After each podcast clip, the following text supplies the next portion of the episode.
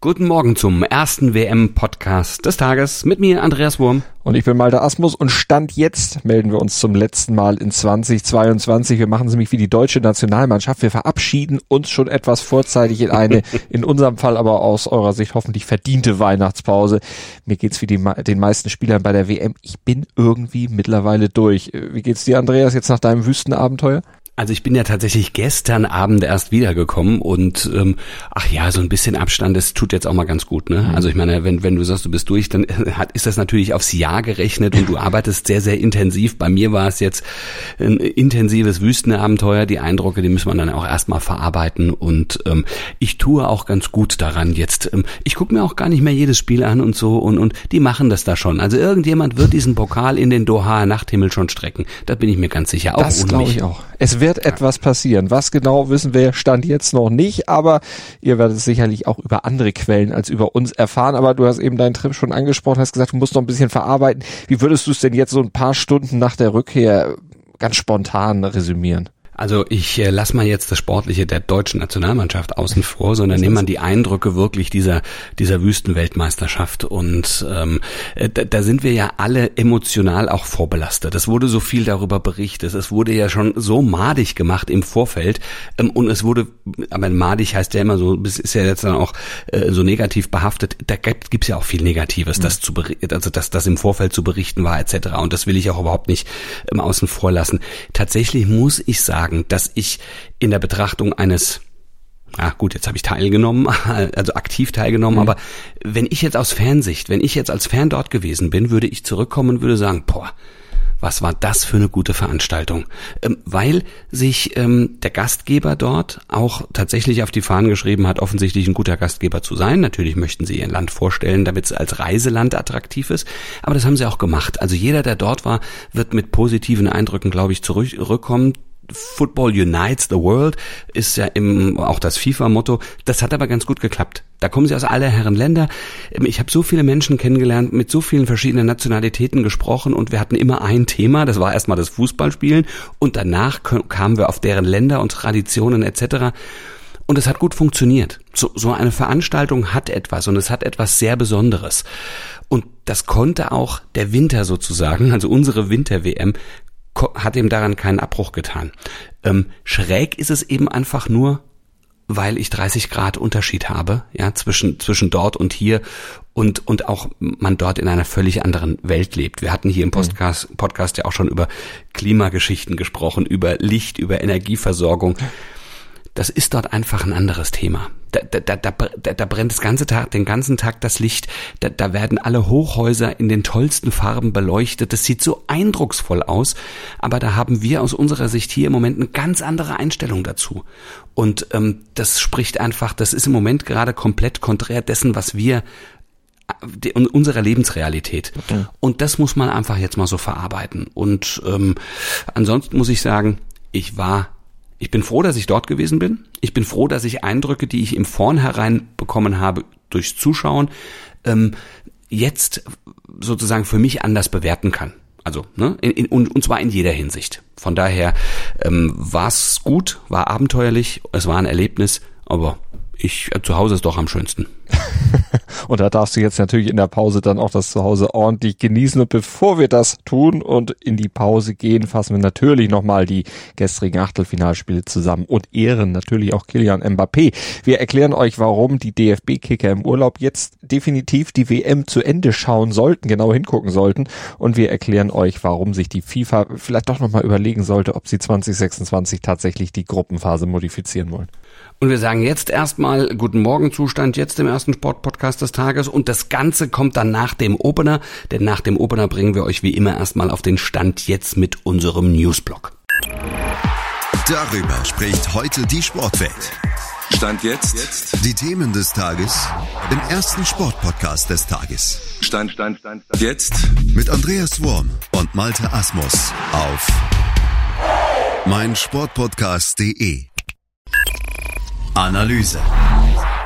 Frankreich überzeugt gegen Polen zwar nicht, steht nach einem 3 zu 1 Sieg aber trotzdem im Viertelfinale, weil Kilian Mbappé mal wieder zu brillieren wusste. Und jetzt geht's für Frankreich gegen England in diesem Viertelfinale. Die Engländer haben nach dem 3 0 Sieg über Senegal weiter den Traum vom ersten großen Titel seit 56 Jahren im Kopf. Das Topspiel.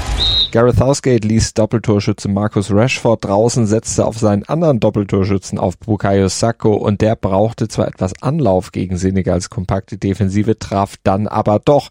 Allerdings zu einem Zeitpunkt, da Jordan Henderson und Harry Kane mit ihren Toren vor der Pause alles schon in die richtigen Bahnen für die Three Lions gelenkt hatten. Überzeugend in diesem Spiel auch Jude Bellingham, diesmal nicht als Sechser wie zum Auftakt gegen den Iran, sondern weiter vorne postiert. Er hatte die beiden ersten Treffer vorbereitet und glänzte auch defensiv mit starken Balleroberungen und wäre auch durchaus ein Kandidat für den Titel.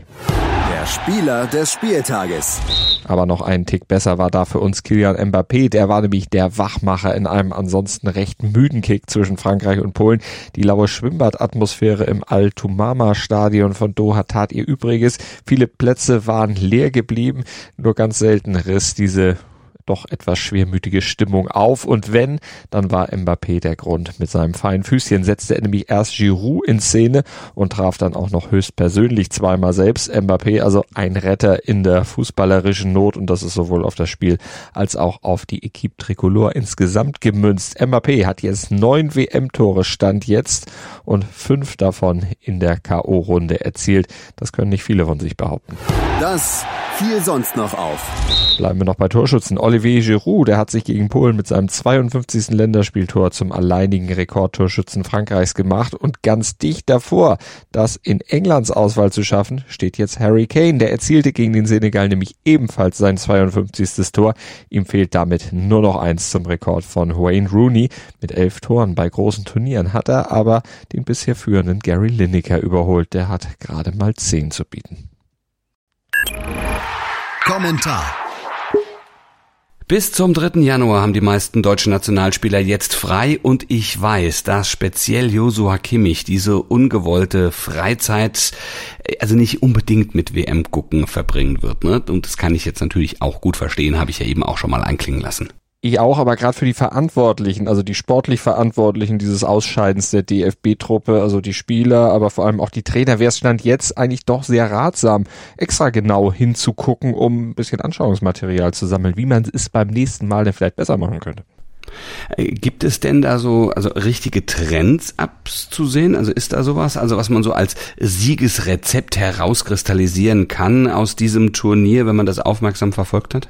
Ja, stand jetzt noch nicht so richtig. Zumindest tun sich die meisten Analysten noch sehr schwer, da richtig was zu erkennen. Aber auf jeden Fall fiel schon mal auf, ein klarer Plan ist für das Erreichen des Achtelfinals schon mal von Vorteil gewesen. Also die Teams, die so einen Plan hatten, die konnten dann auch mit ganz wenigen Mitteln weiterkommen. Also die Niederlande quasi als Blaupause. ja, eine der Blaupausen könnte man sagen. Spielerisch waren sie ja definitiv nicht gerade herausragend, aber haben nur zwei Gegentore kassiert. Und Argentinien zum Beispiel, die leben vom stabilen Kollektiv und dann eben von Messis Geniestreichen. Und Brasilien gönnt, wenn sie denn in Bestbesetzung spielen, dem Gegner nicht mal einen Torschuss. Also insgesamt kann man vielleicht sagen, so als Trend Stabilität vor Spektakel. Okay, also bei Deutschland äh, hat es bis auf die Dribblings von Jamal Musiala äh, nur zu sehr wenig Spektakel gereicht, aber die Stabilität, die du ansprichst, naja, die war eben auch noch da, ne? Und dann eben ja. noch weniger. Ja, genau. Vorne keine Entschlossenheit und hinten keine Geschlossenheit, wenn man so will, aber die äh, jetzt noch im Turnier sind, die können das. Also die haben beides. Deshalb, liebes DFB-Team, genau hingucken, damit das beim nächsten Mal, also bei der Heim-EM dann in anderthalb Jahren nicht wieder fehlt. Also genau hingucken, auch wenn es weh tut. Hintergrund. Haben wir in Katar die sportlich, also wirklich nur sportlich gesehen, äh, beste Weltmeisterschaftsgruppenphase aller Zeiten gesehen? Also zumindest Gary Lineker hat das behauptet. Also wie könnte ich es wagen, jetzt Gary zu widersprechen? Der Mann hat hundertmal mehr Ahnung von Fußball als wir beiden zusammen, aber ich würde nicht sagen, es war die beste, sondern ich würde eher sagen, es war die spannendste. Also mit äh, dem Drama ums DFB-Team hat das natürlich alles sehr viel zu tun gehabt. Dann hier der zitternde Lionel Messi, ne? Naja, und vergiss nicht das späte Glück äh, Südkoreas. Ne? Also Spannung hatten wir, wir hatten Jubel, wir hatten natürlich auch in eigener Erfahrung Leid. Mhm. Ähm, über auch, übrigens auch Costa Rica, die ja auch mal für ein paar Minuten eigentlich durchgefahren. Also ähm, dieses Leid kennen wir, da war alles mit dabei. Glaubst du, dass mit diesen Erfahrungen im Kopf die FIFA tatsächlich daran festhalten wird, die Gruppenphase, den Modus für die Weltmeisterschaft 2026 zu ändern?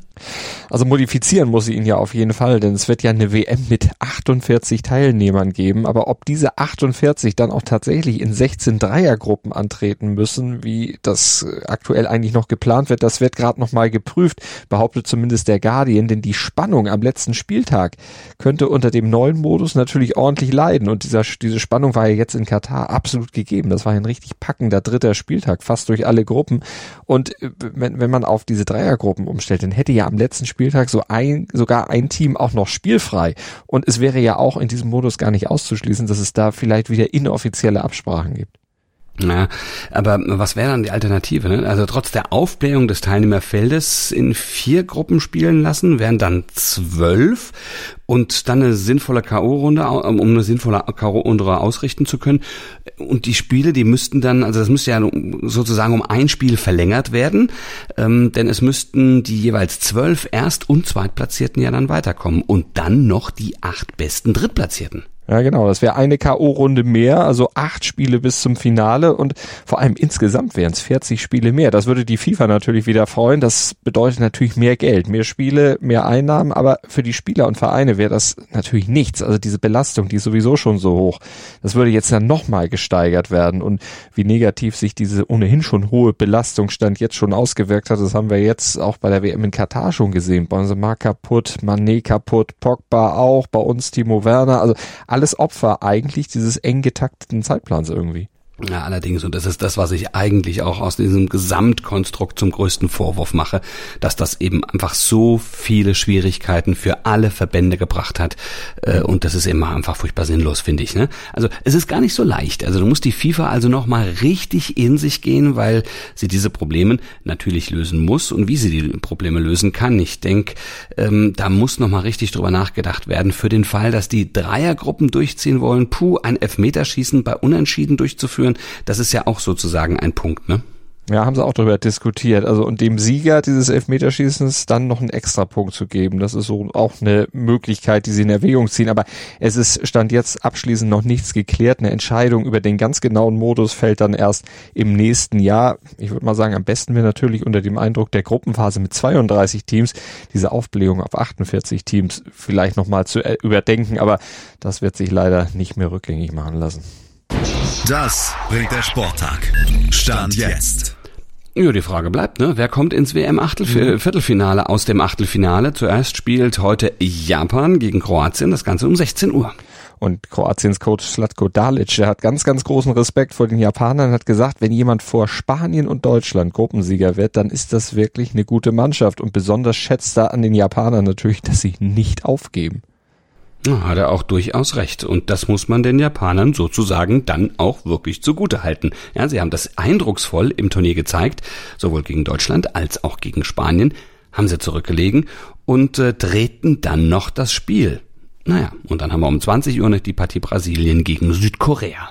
Ja, und bei Brasilien, da ist man gerade ja so ein bisschen abgelenkt, da hat man andere Probleme, denn das ganze Land inklusive der Seleção sorgt sich natürlich um den schwerkranken Pelé. Und äh, wenn wir auf das rein Sportliche gucken, da ist zumindest dann Neymar wieder mit dabei. Dafür haben sie andere Probleme auf der Linksverteidigerposition, nämlich da fallen Alexandro, Alexandro und Alex Telles aus und das macht denen natürlich Sorgen. Und Südkorea, na gut, die sind jetzt erstmal froh, in der K.O.-Runde zu sein, haben aber auch ein Problem, weil sie haben noch nie außerhalb des eigenen Landes, also außerhalb der WM 2002 im eigenen Land, ein K.O.-Spiel bei einer WM gewonnen. Sie hoffen, dass sie das ändern können, aber allein so die Statistik des letzten Vergleichs lässt da nicht viel drauf hoffen und auch nicht die Auftritte der Brasilianer bisher bei der WM. Das letzte Testspiel im Juni, da ist Südkorea 1 zu 5 untergegangen. Neymar hat einen Doppelpack gemacht, also hm, wird schwer, ne?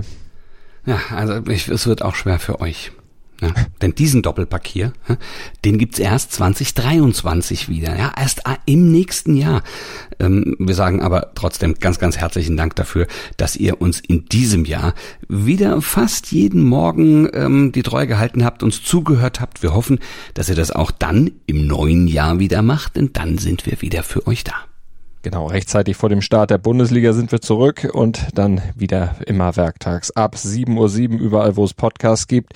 Aber für dieses Jahr, da machen wir jetzt Schluss. Stand jetzt, wünschen eine schöne Advents- und Weihnachtszeit und ja. Und, und, und guten Rutsch ins neue Jahr. Für mich total ungewöhnlich, weil ich jetzt wirklich, ich komme ja wirklich aus dem puren Sommer und sage jetzt zurück im Winter.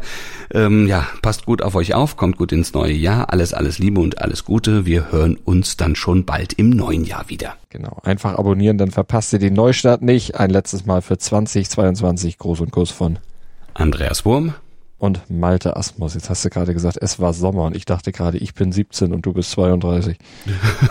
ja gut, äh, nein, also du weißt doch, ein bisschen älter sind wir schon, aber wir fühlen aber uns ganz, wie 17 oder 32. Ja. ja. So. Schatz, ich bin neu verliebt. Was? Da drüben. Das ist er. Aber das ist ein Auto. Ja, eben. Mit ihm habe ich alles richtig gemacht. Wunschauto einfach kaufen, verkaufen oder leasen. Bei Autoscout24. Alles richtig gemacht. Dir hat dieser Podcast gefallen? Dann klicke jetzt auf Abonnieren und empfehle ihn weiter. Bleib immer auf dem Laufenden und folge uns bei Twitter, Instagram und Facebook.